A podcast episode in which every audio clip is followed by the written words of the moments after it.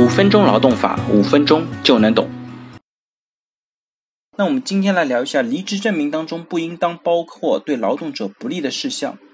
江某呢，于二零一六年四月入职某房地产公司，从事销售工作，双方签订了为期五年的劳动合同。二零一八年六月份呢，受市场不景气等因素影响，房产公司决定关闭部分门店，江某所在的门店呢，也是其中之一。当月呢，房产公司两次向江某发出了调整工作地点通知书，告知呢把他的工作地点调至邻区的另一个门店工作，岗位和薪资待遇都不变。江某收到第二份调岗通知书之后呢，在落款处签署本人要求单位解除并支付经济补偿金，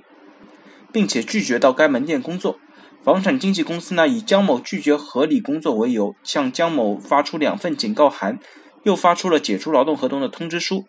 解除当日呢，房产公司向江某出具的离职证明当中载明，双方解除劳动合同的原因呢，是因为江某严重违反公司规章制度。那江某认为呢，房产公司系违法解除，要求支付赔偿金，并不同意这个离职证明当中写到的离职原因，要求重新出具离职证明。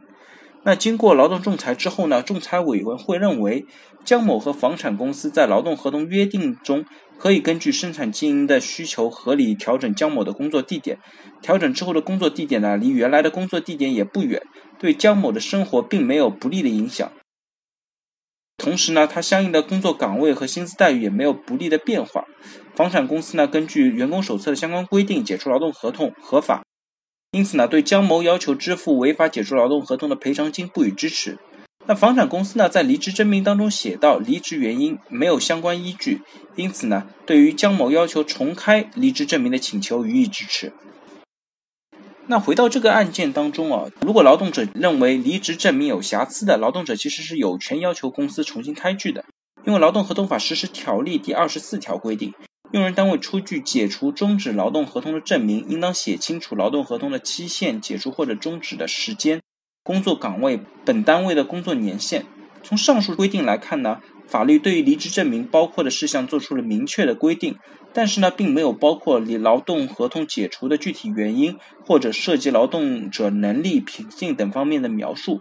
如果允许在离职证明当中包含不利于劳动者的相关事项，显然不利于营造公平无歧视的就业环境。因此呢，通过上述两个角度，江某要求重新开具劳动证明的请求应当予以支持。好了，大家如果对我今天的话题有任何的问题或者建议呢，非常欢迎在我的音频下方留言，也非常欢迎将我的音频转发给有需要的朋友，也许真的可以帮助到他。那我们下一期再见。